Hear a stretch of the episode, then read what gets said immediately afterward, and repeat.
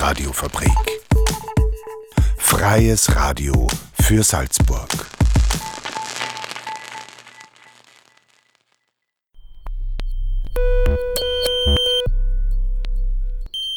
Unerhört. Das Magazin. Offen und vielschichtig. radiofabrik.at slash unerhört. Willkommen, liebe Hörerinnen zu Unerhört, dem Magazin offen und vielschichtig. Am Mikrofon ist für euch heute Susi Huber. Heute haben wir folgende Themen für euch vorbereitet.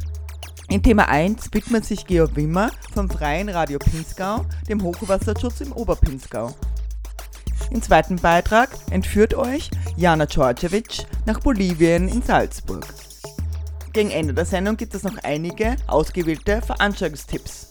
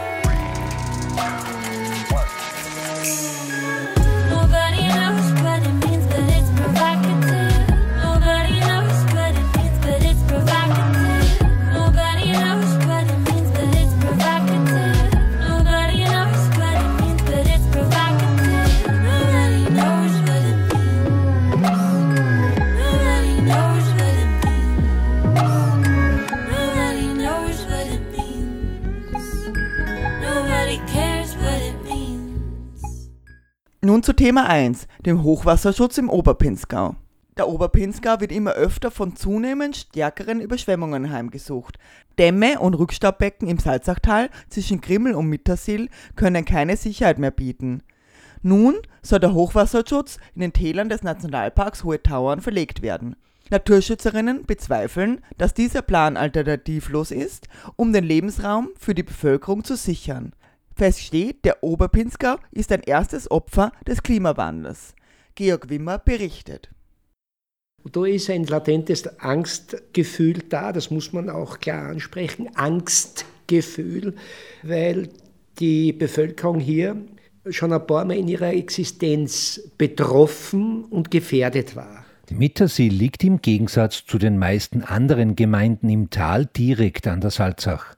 Nach einem verheerenden Hochwasser im Jahr 2005 wurde ein Schutzdamm quer durch das Salzachtal errichtet. So ist der Ort gegen Westen hin besser geschützt. Zumindest gegen ein Hochwasser, wie es laut Statistik alle 100 Jahre vorkommt. Wir hatten die letzten 18 Jahre 300-jährliche Hochwasser in der Bewertung der Hydrographie und ein 30-jährliches Hochwasser. 2005, das hat dazu geführt, dass Mittersill überschwemmt wurde. Circa 300 Haushalte direkt betroffen wurden, sind äh, immense Schäden im privaten Bereich, im Infrastrukturbereich. Damit Orte wie Mittersill, Niedernsill oder Bruck bei Hochwasser im Trockenen bleiben, muss die Salzach an bestimmten Orten übergehen können. Das Wasser läuft dann in Wiesen und vorgesehene Rückhaltebecken. Das Ausmaß der Überschwemmungen von 2021 hatte aber niemand erwartet. Aus der Luft betrachtet schaute das Salzachtal im Oberpinzgau aus wie ein langgezogener Stausee. Eine Insel darin, dank des Dammes, war Mittersill.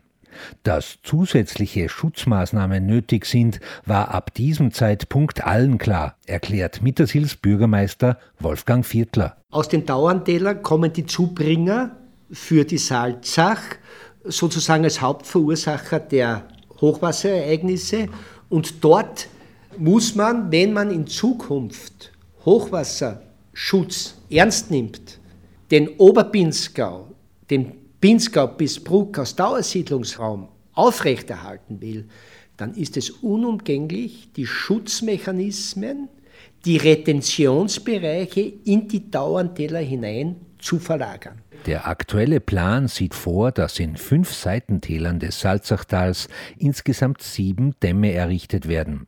Bei den Dämmen handelt es sich um Erdwälle. Diese sollen das Wasser im Notfall aufstauen. So wird während der ärgsten Regengüsse Zeit gewonnen, weil das Wasser erst mit Verzögerung in die bereits hochwasserführende Salzach gelangt, sagt Martin Zopp von der Bundeswasserbauverwaltung. Die Höhe der Dämme richtet sich nach den jeweiligen Gegebenheiten. Jeweils gemessen sozusagen von der Bachsohle zwischen ja, 7, 8 Metern und ja, bis zu 25 Meter, je nachdem sozusagen, wie tief der Bach eingeschnitten ist. Hört sich jetzt schlimmer an, nur wir sind halt nicht im flachen Talboden wie in Mittersill, wo der Damm so ja, bis zu 7 Meter hoch ist, sondern wir sind im Hochgebirge und da fallen natürlich Dämme, auch wenn sie eine größere Dimension haben, deutlich weniger auf in der Landschaft, weil es gibt ja links und rechts wiederum Schwemmkegel, also Zubringer zu den Tauernachen, wo es ja solche Geländeformationen schon gibt. Rein technisch erscheinen die Herausforderungen rund um die Dammbauten in den Tauerntälern lösbar. Brisant sind die Projekte aber durch ihre Lage im Nationalpark. Hier dürfen selbst Schutzbauten nur dann errichtet werden, wenn nachgewiesen wird, dass es keine anderen Möglichkeiten gibt. Und genau das bezweifeln Umweltorganisationen wie der Naturschutzbund, die Naturfreunde oder der Alpenverein. Der Schaden für Tier- und Pflanzenwelt sowie der Landschaft im Nationalpark ist dabei ein Kritikpunkt. Die Umweltorganisationen argumentieren außerdem, dass der Bau der Dämme dem Tourismus und der lokalen Wirtschaft schaden würde, so Winfried Herbst vom Salzburger Naturschutzbund. Und wenn ich jetzt die Qualität dieses Raumes derartig massiv beeinträchtige, bedeutet das, ein unglaubliches Risiko für die Zukunft des Tourismus. Die Naturschutzorganisationen bezweifeln außerdem, dass es keine Alternativen gäbe zu den Dämmen in den Nationalparktälern. Zugang zu Untersuchungen des Landes, die genau das belegen sollen, bekommen sie aber nicht, kritisiert Winfried Herbst. Wenn eine Einschätzung äh, ergeben sollte nach der Durchsicht und nach der Kenntnis Nahme von allen Gutachten, dass da und dort in den Tälern etwas notwendig ist, dann müssen wir darüber diskutieren und dann müssen wir Naturschutzorganisationen möglicherweise auch sagen, ja, Menschenleben geht vor.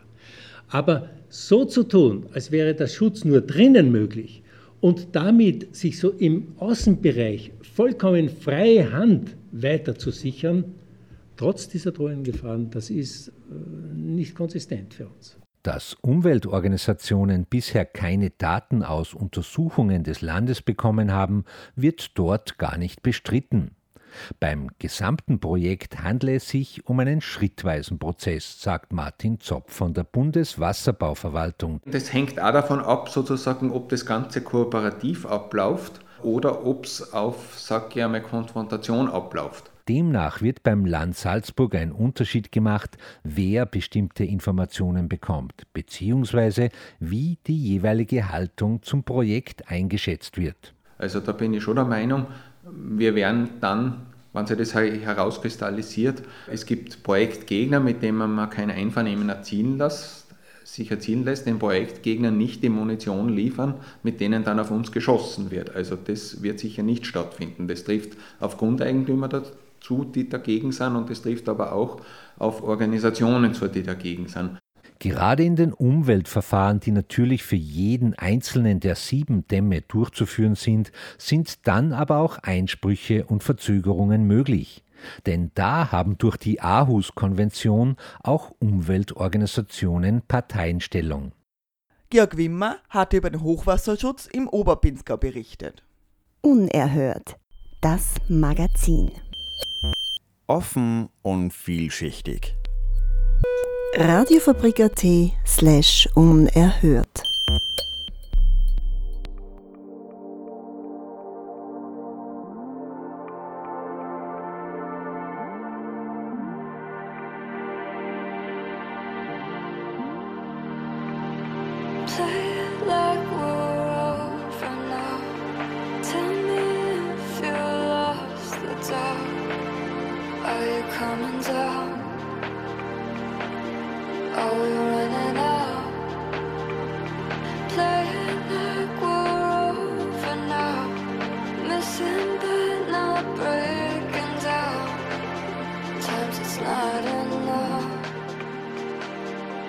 To try it all. Run it like we'll give it up.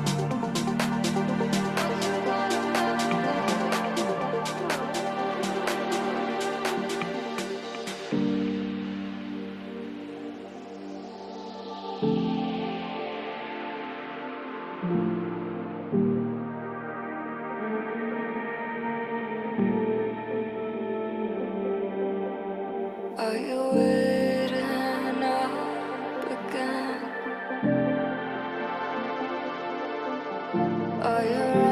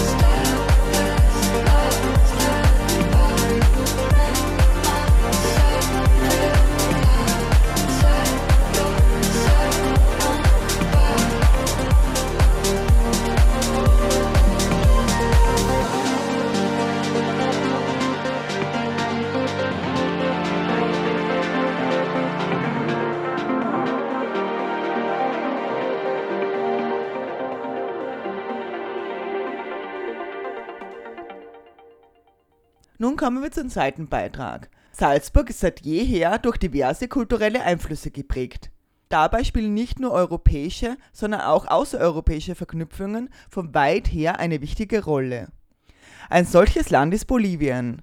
In Salzburg leben Menschen, die selbst aus Bolivien stammen oder mit dem südamerikanischen Land zusammenarbeiten. Jana Djordjevic, Teil der Unerhört-Redaktion, hat sich in der Stadt umgehört. Bolivien, ein Land mitten in Südamerika, ist so weit fern, aber doch wieder so nah. Auch wenn mehrere tausend Kilometer zwischen Österreich und Bolivien liegen, findet man auch hier Einflüsse und Verknüpfungen zum südamerikanischen Land. Um einen besseren Einblick in die bolivianische Community von Salzburg zu erlangen, habe ich Hans Eder interviewt. Hans Eder ist Direktor des Vereins Intersol mit Sitz in Salzburg. Er und sein Verein setzen sich für internationale Solidarität in der einen Welt ein, wie es der Name des Vereines schon sagt. Wie kam es zur persönlichen Verbindung mit Bolivien? Das ist eine lange Geschichte, eigentlich jahrzehntelange Geschichte. Das heißt also, als ich gerade die Matura gemacht habe, habe ich mich in Wien beim österreichischen Entwicklungsdienst beworben für einen Auslandseinsatz und dann wurden mir zwei Optionen offeriert. Die eine war also ein Einsatz in Papua-Neuguinea als HBLA-Ursprung-Absolvent, da wäre das durchaus auch okay gewesen. Und die zweite Option war Bolivien, und zwar die Genossenschaftsberatung in Bolivien. Das hat mich also von äh, Theorie und Praxis wegen also sehr interessiert und vor allem auch in der Politik. Ich meine, das war ja die Zeit äh, der Militärdiktatur in, in Bolivien, ja, und die Zeit eigentlich nach Che Guevara. Das heißt also, das hat mir sehr, sehr gut gefallen. Also diese Zusammenhänge, diese Kontextualität zwischen Politik und meine Ausbildung da als HBLA-Ursprung-Absolvent. Ich wurde dann in San Ignacio de Velasco eingesetzt, im ostbolivianischen Tiefland. Und zwar eben nicht im Genossenschaftswesen, weil äh, damals also plötzlich die politische Direktive der Regierung Panzer damals ausgegangen ist, also keine Ausländer im äh, Bereich des Genossenschaftswesens einzusetzen, weil es also politisch sensibler Bereich war. Sodass er mich dann also engagiert hat als Lehrer in einer landwirtschaftlichen Fachschule, zum einen, zum anderen als, naja, mehr oder weniger Chef oder Manager eines Rinderbetriebs, der dazu da war, den Kleinbauern in den äh, ja, 15, 20 umliegenden Gemeinden. Welche Gemeinsamkeiten oder Unterschiedlichkeiten gibt es zwischen Bolivien und Österreich? Sehr interessante Frage. Also es wird vielleicht erstaunen, aber ich möchte äh, mit dem Habsburger Karl V. beginnen, ja. Also am Beginn der, der Kolonialzeit. Das heißt, es ist bei uns äh, überhaupt nicht präsent, welche Geschichte wir im Kontext der Kolonialisierung da uns auferlegt haben und von dem wir profitiert haben. Ja? Also Karl V. hat sich ja also seine Regentschaft äh, da dann erkaufen lassen oder er hat sich erkauft unter anderem mit den beginnenden, nicht nur Explorationen, sondern Raub der Mineralien, beispielsweise auch von Bolivien. Also es gibt ja da den Cerro Rico, den Reich, sogenannten Reichen Berg, mit irrsinnigen äh, Silbervorkommen, jetzt auch noch Silber, Blei und Zink. Und das ist eine Tradition, sondern auch wir haben profitiert. Also das heißt, also wir sind mittendrin, wenn man da glaubt, also Bolivien ja, ist 12.000 Kilometer weit weg, was hat denn das mit uns zu tun? Ja, auch äh, während und nach dem Krieg sind also da äh, Nazis hinübergewandert. Ja, es hat äh, jüdische Emigration gegeben und so weiter und so fort. Also wir haben immer auch mit Bolivien zu tun gehabt. Und jetzt, wo wir also so stark setzen auf die E-Mobilität, gehen wir davon aus, dass sich viele fragen, ja, woher kommt denn das Lithium? Ja, es kommt aus dem Lithiumdreieck, goldenes Lithiumdreieck. Äh, Salar de Uyuni ist bekannterweise Bolivien, Salar äh, de, de, Atacama, Chile und äh, Salar de, de Coipasa, Argentinien. Das heißt, jetzt haben wir auch ganz aktuell mit den Entwicklungen mit Bolivien zu tun. Und wie ist es dann dazu gekommen, den Verein Interso zu gründen? Also zunächst einmal stehe ich dafür, dass man das aus einer historisch-kritischen Perspektive betrachtet und nicht aus einer Perspektive der Momentaufnahme, vielleicht auch der Entwicklungshilfe, der Unterentwicklung, der Überentwicklung oder was immer dann, also wir bezeichnen uns ja als die Entwickelten, sprich äh, der Überentwicklung. Deshalb gibt es also dann die Unterentwicklung. Das ist aber nicht die Terminologie, die meine persönliche ist, äh, auch aus der Politikwissenschaft her nicht und schon gar nicht aus der Perspektive Intersols. Das heißt also, der Ausgangspunkt ist diese Analyse, nicht also etwa das Gutmenschentum oder so irgendwas oder die Entwicklung, die Entwicklungsgesellschaft dort voranzubringen. Das ist also irgendwie eine Terminologie, die nicht unsere ist. Das ist also das, was ich auch äh, wissenschaftlich erarbeitet habe und das ich auch in Intersol mit meinen Freunden hier in, in Österreich, in Salzburg und dann auch in Bolivien oder in El Salvador forciere.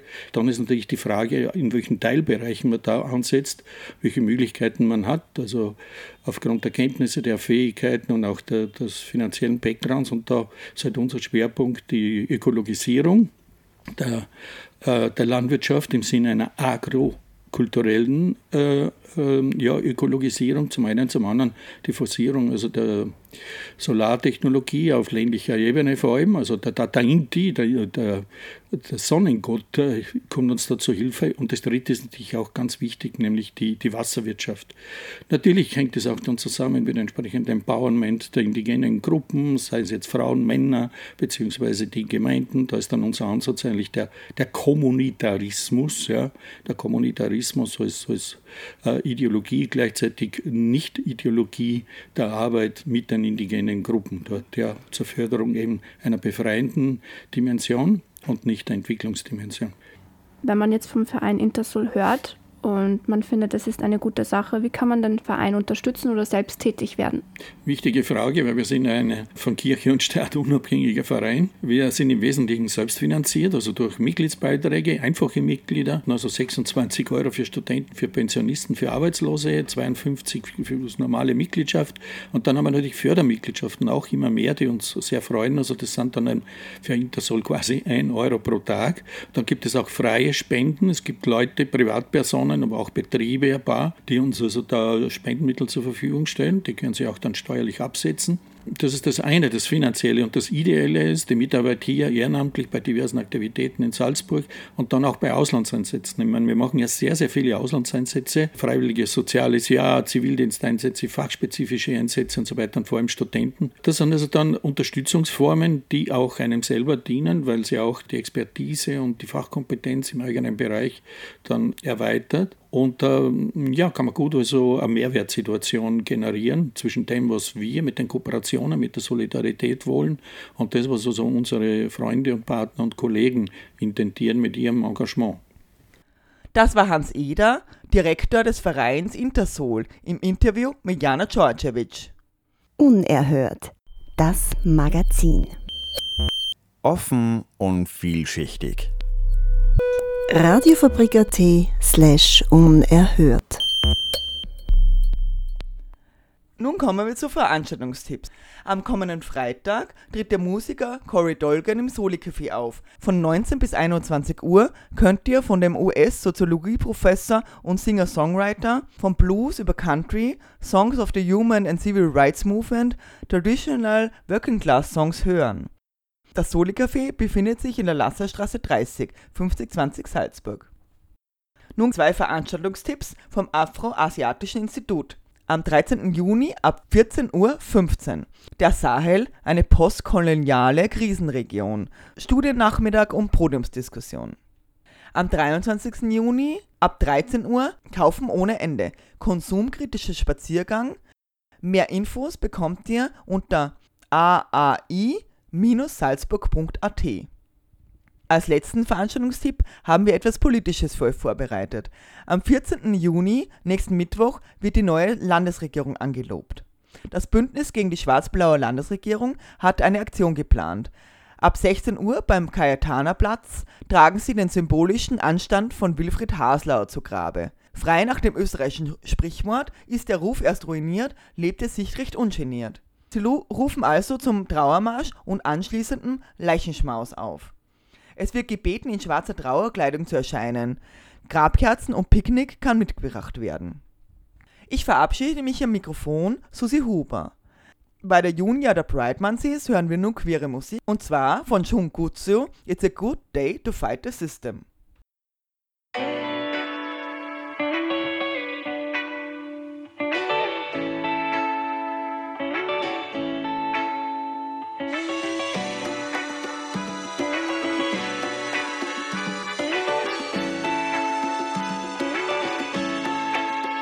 I woke up feeling great.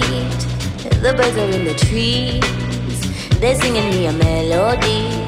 La la la la, fuck the police. My head is on straight.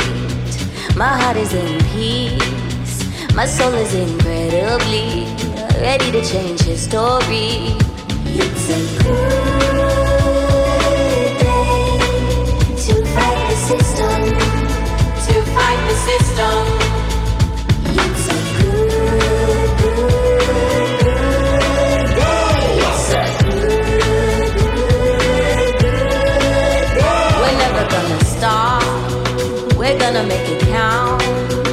When one of us is tired out, the other one will hold it down. We're gonna spread the love. We're gonna spread it around. We're all over the city now, and way down in the underground.